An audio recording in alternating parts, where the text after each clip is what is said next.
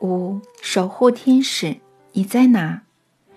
一生的回忆从童年开始，持续到我和村里的孩子在沙滩上玩乐，从那一刻起就中断了。那时我心里开始感到不安，一生中居然没有任何事唤起的情绪和感受，与我和阿纳斯塔夏共度一晚后的早晨一样正面。也没有他之前让我心跳速度对上大自然节奏时的感受，但我认为心中这些美好的感受都只是阿纳斯塔夏创造的，不是我的，那是人造的，是阿纳斯塔夏赐予我的。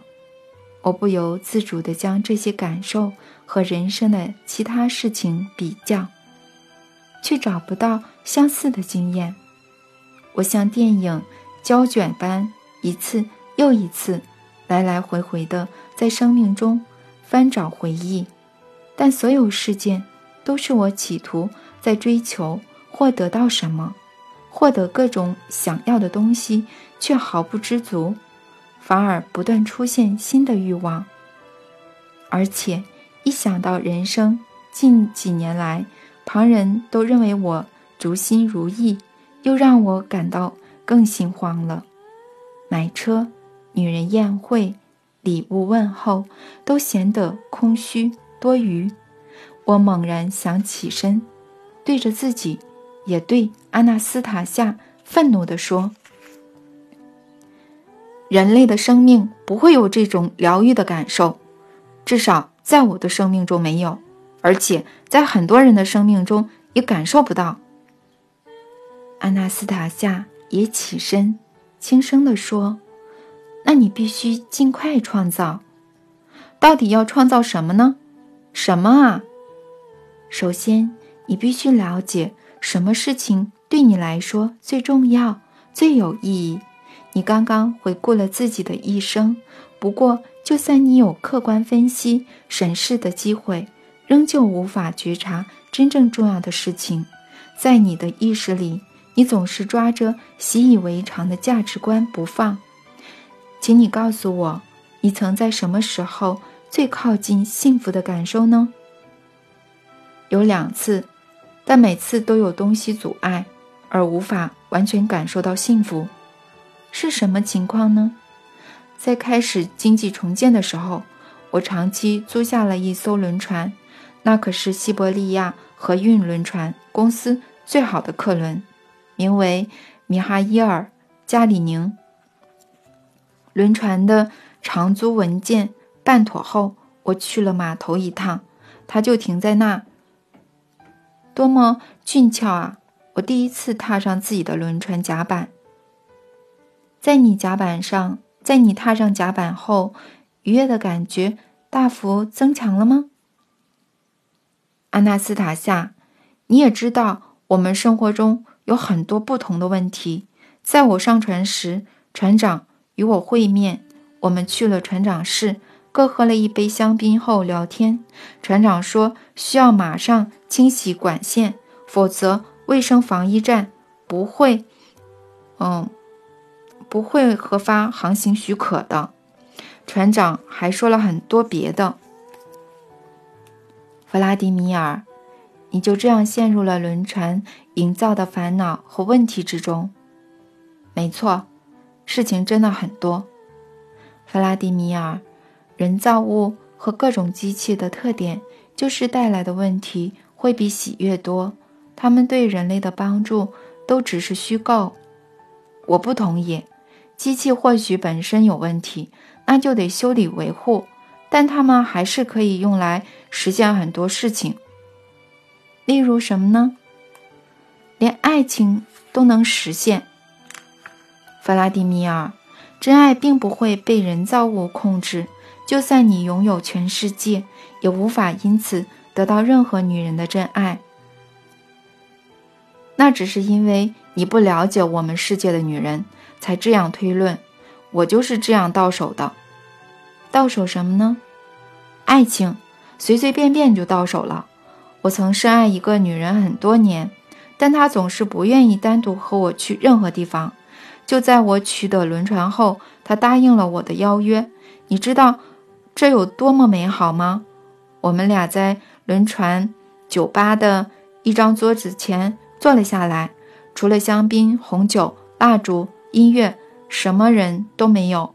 我们在空荡荡的轮船酒吧里，我的眼前只有他一人。为了与他单独相处，我一个人也没窄，就开船了。轮船沿着河航行，酒吧播着音乐，我便邀请他共舞。他的身材和胸部真是迷人，我将他拉向了我，我的心脏欣喜地跳动。我吻了他的嘴唇，他没有闪躲，也搂住了我。你知道吗？他就在我旁边，我可以碰他，亲他。这都是多亏了有这艘船，而你却说那只会带来问题。之后呢，弗拉迪米尔，发生了什么事呢？不重要，还是请你回忆看看吧。我告诉你，这不重要，没有意义。可以让我说说看，你和这名年轻女子之后在船上发生了什么事吗？让你试试看吧。你喝了很多酒，而且是故意喝多的。之后，你把自己船舱是间豪华套房的钥匙放在他面前，自己则进了底舱。你在小小的水手舱里几乎睡睡了一整天。你知道为什么吗？为什么？你看到你心爱的年轻女子脸上出现了异样的神情和淡漠的微笑，那是直觉告诉你，甚至是你下意识明白，你心爱的这名女子其实幻想着，要是轮船酒吧里坐在我对面的不是米格列，而是我的爱人，那该会有多幸福！你心爱的女子想着其他人，想着她喜欢的人。他幻想这艘船不是你的，而是他爱的人。你将自己活生生的感觉和愿望，都与没有生命的物质捆绑在一起，而受他的摆布。这些感觉和愿望都被扼杀了。不要再说了，阿纳斯塔夏，我讨厌这些回忆。不管怎样，这艘船还是有一定的重要性。他让我遇见了你。过去的内心感受与悸动，会创造现实的情节，也只有他们会影响未来。只有他们的飞翔，他们的振翅，才会映照在天空的镜子上。也只有这些悸动和渴望，会反映在地球的事物中。什么意思？我们之所以会相遇，可能是因为你我内心的渴望，或许甚至是远近亲的，也许是因为一棵长在你郊外的小屋花园的樱桃树，是它的一股悸动，而不是轮船。我家花园的樱桃树和这有什么关系啊？你回顾了人生很多次，却从未重试过这棵樱桃树，还有与它相连的感觉，而这些感觉却与你近年来的生活大事息息相关。宇宙对你的轮船没有反应，你想想看，一台简陋、吵杂、不会思考也无法自我复原的机器，对于宇宙而言。会有什么意义呢？可能是这棵樱桃树，一棵你甚至从未在回忆中保留位置的西伯利亚小小樱桃树，却惊动了宇宙的浩瀚，改变了不止与你我相关的事件轨迹，因为它是活的，像其他所有生物一样，整个宇宙紧紧相连。六，樱桃树。弗拉迪米尔，回想跟这棵小树有关的一切，从你第一次见到它的时候开始。如果你觉得这很重要，我试试看。是的，这很重要。我人在车里，要去哪儿我不记得。我请司机在中央市场附近停车，去买点水果。我待在车里，看着路人提着各式各样的树苗从市场走出来。你看着他们，心里很惊讶，为什么呢？你能想象吗？他们一脸开心的样子，外头在下雨，又湿又冷的，他们还得拎着用布包着、包捆着底部的树苗，那明明很重，他们却心满意足。然而我坐在温暖的车里，心情沉重。等司机回来以后，我下车进去市场。我来回逛着里头的摊位，买了三棵樱桃树的种苗。我把苗，我把我把种苗放进行李箱时，司机跟我说，其中一棵活不了，因为根被剪得太短，最好现在就去丢掉。不过，我还是把它留下来，因为那一棵长的比例最好。我把种苗亲手。种在乡下房子的花圃里，根太短的那一棵，我就填多一点的黑土，还加上泥炭跟肥料。你为了帮他，那些肥料却灼伤了另外两棵小根，两条小根。可是它活下来了。春天枝头发芽时，这棵小树的树梢也绿了，有小叶子长出来。后来。我就远行去做我的商务考察，但是在那之前有两个多月的时间，你每天都开车到乡下的房子，而且每次第一件事就是去看这棵小樱桃。你有时会摸着它的枝条，你很高兴它长叶子了，帮它浇水。你还在地上打了一根柱子，把树干跟柱子绑在一起。怕它被风吹断。跟我说，弗拉迪米尔，你觉得植物会对人对待他们的方式产生反应吗？植物分得出善意或恶意吗？我听过，或是在书上读到，有些室内盆栽跟花会这样。照顾的人要是走了，它甚至会凋谢。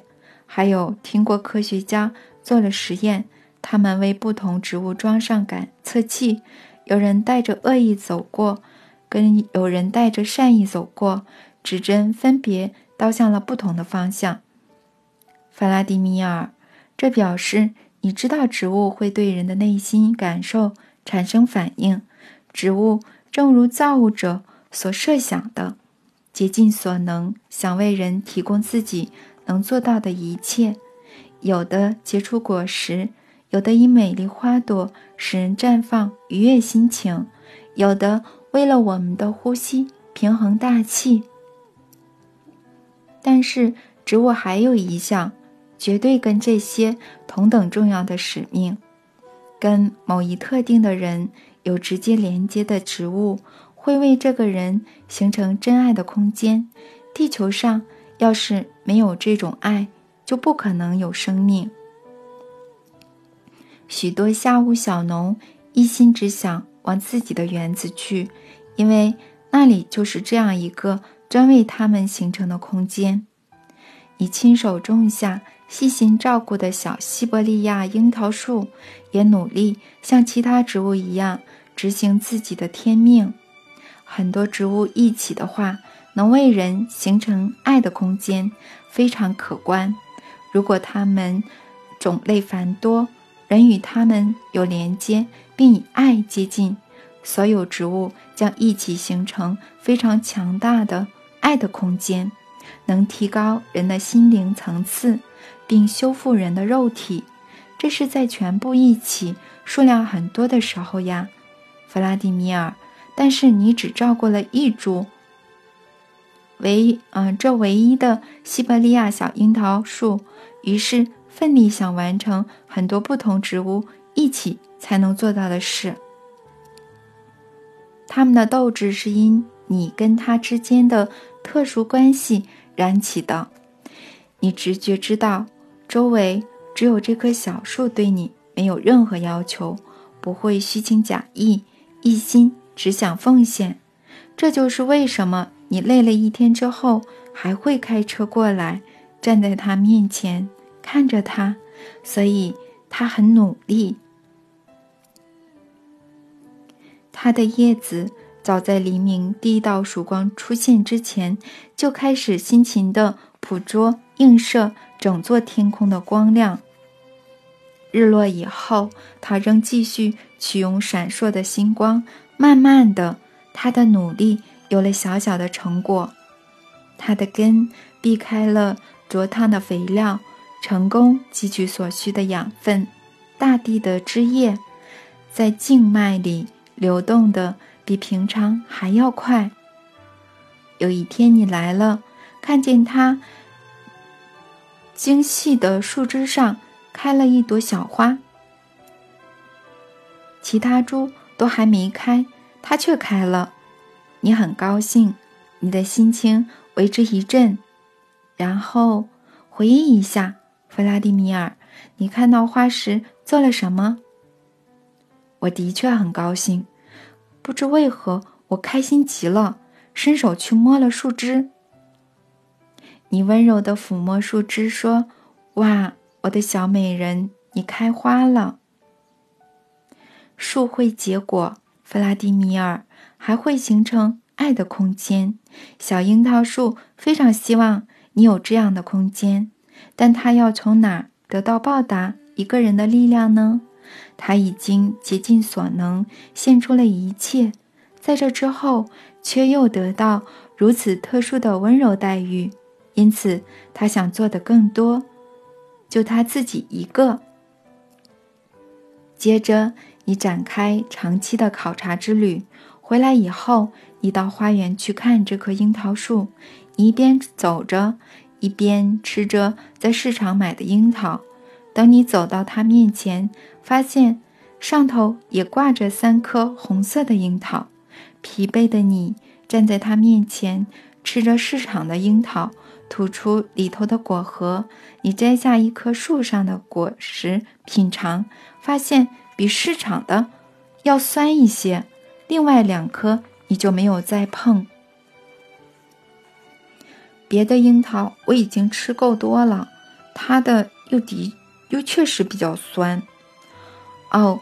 要是你知道这三颗小小的果实内含多少对你有益的物质，包含着多少能量和爱，它深入大地和宇宙，吸取对你有益的一切，全装进了这三颗小小的果实。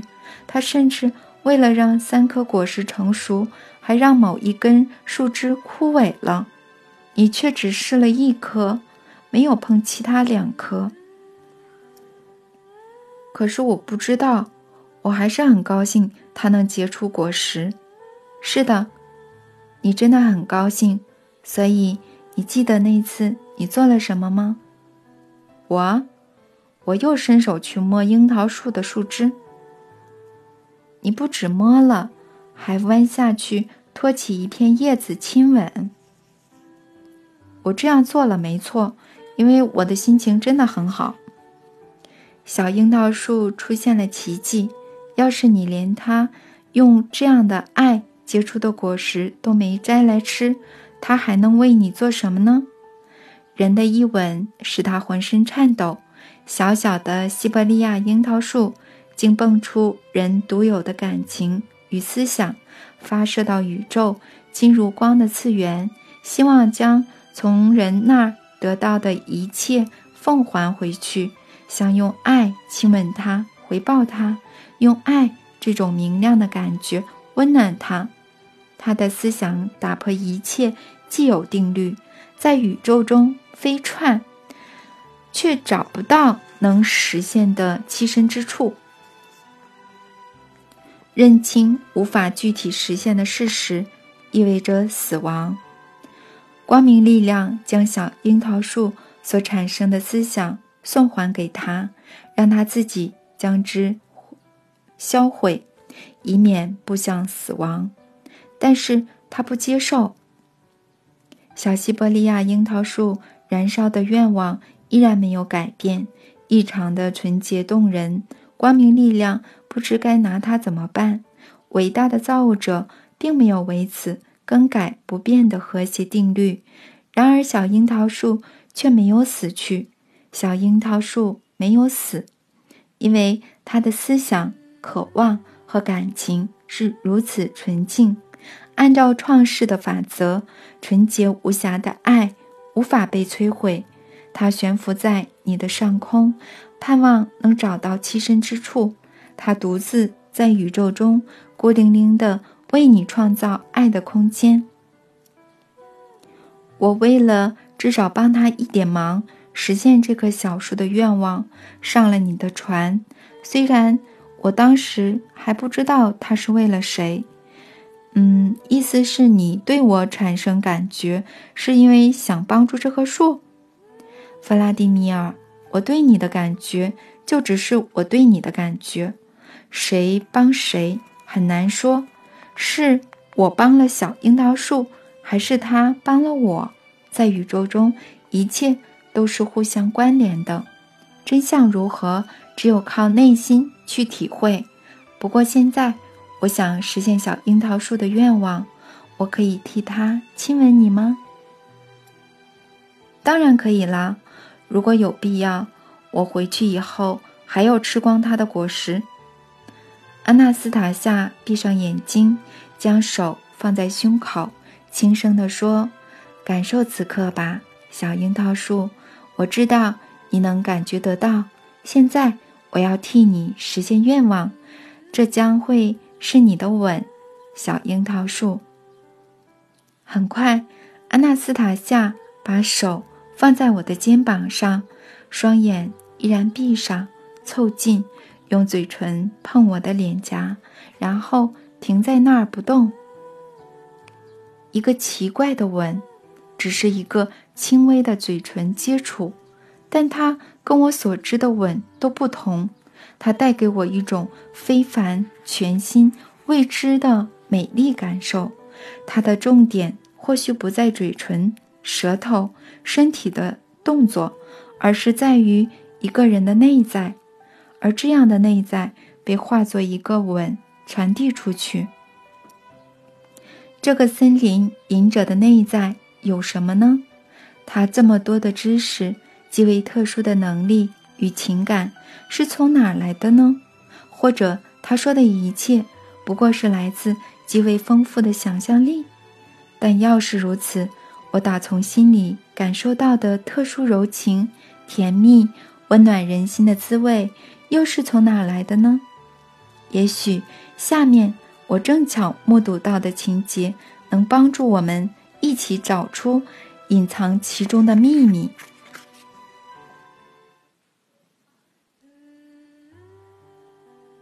七，谁的错？有次，阿纳斯塔夏想跟我解释生活方式与信仰方面的事，但找不到合适且容易理解的措辞。他大概非常想找到。于是产生了以下的事情：安娜斯塔夏迅速转向冥想雪松，手掌贴着树干，接着开始发生难以理解的事。他仰头，突然激昂地说起话来，夹杂着不成话语的声音，像是对着雪松，又像是对着某个位于高处的人。他看起来像在解释。证明、恳求什么？他的独白不时夹杂强硬要求的口气。雪松噼啪作响的声音变大了，光线也变粗变亮。阿纳斯塔夏接着用要求的口气说：“回答，回答我，给我解释，给我，给我。”他用力甩着他的头，还跺起脚来。突然，雪松树梢的淡淡光晕被吸进光束里，整个光束瞬间脱离雪松，朝天空发射出去，又或者消失不见。这时，从天而降另一道射向雪松的光，看起来像由蓝色的云或雾所组成。雪松朝向地面的松针也整个笼罩着这种云雾般醒目的光。光射向阿纳斯塔夏，但没有碰到它，仿佛溶解或消失在半空中。他又开始跺脚，要求着，甚至拍打冥想雪松巨大的树干。发光的针叶抖动起来，所有细微的光汇聚成单一到云雾般的光线，射向阿纳斯塔夏，距离他一公尺、半公尺，再半公尺，却同样没碰到他。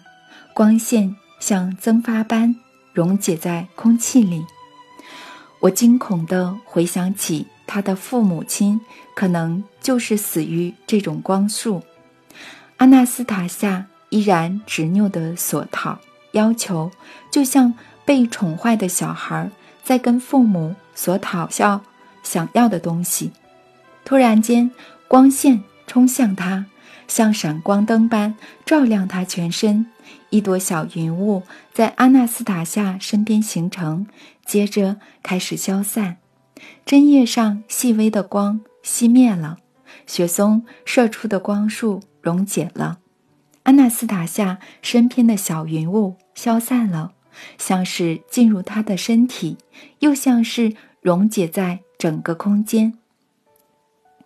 他满脸笑容，幸福洋溢地转过来，朝我踏出一步，又随即停下来，眼神掠过我，我转过去。阿纳斯塔夏的祖父跟曾祖父正走进这片空地。他高大、白胡苍苍的曾祖父拄着一只有如牧羊人手杖的木棍，掠走在曾父前头，慢慢地接近我，在我的位置停下来。他定眼看我。仿佛看见无穷远的空间，我甚至不晓得他到底看见我了没。他沉默地站在原地，没有打声招呼，也没有说一句话，只轻轻鞠了躬，便走向阿纳斯塔夏。他的祖父没有这般镇静，不过直来直往，看上去就是个亲切开朗的好人。祖父走上前。到我这里时，马上停下来，直接跟我握手。他跟我说了一些话，不过没有一句我记得起来。我们俩不晓得为何都不安地将眼光投向松树、雪松树那边。曾祖父在距离阿纳斯塔夏大约一公尺的地方停下来，他们互看了一阵，没有人说话。阿纳斯塔夏站在白狐的长辈面前，像个小学生或面对严厉的考官的考生，双手下垂，紧贴在身体两侧。他像个做错事的小孩，慌张全写在脸上。首先是曾祖父低沉、柔顺、清晰的嗓音，打破这紧绷的寂静。也并没有向阿纳斯塔夏问好，而是直接进行严厉的质问，缓慢而字字分明地说：“谁能忽视恩赐的光与旋律，直接向他诉请？任何人都可以。他自古便极度喜爱与人说话，现在他这么希望，他也这么希望。”阿纳斯塔夏很快地回答。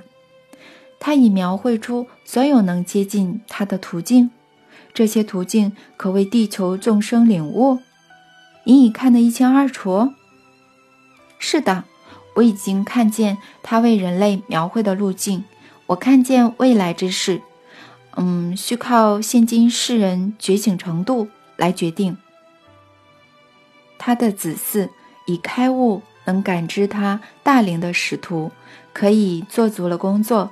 今令今日具肉身的众生觉醒，他们自过去到现在奉尽一切，生而牺牲肉体也在所不惜。他们挖掘真相，并持续传播真理。通晓真理之人，可会怀疑他大龄的智慧、良善和伟大？他独一无二，无与伦比，但他想与人接触，想让人理解他，想让人爱他，像他爱人一样。与他接触，可允许傲慢无礼与取于求。他已将他大龄的一部分及智慧赐予地球上的每一个人。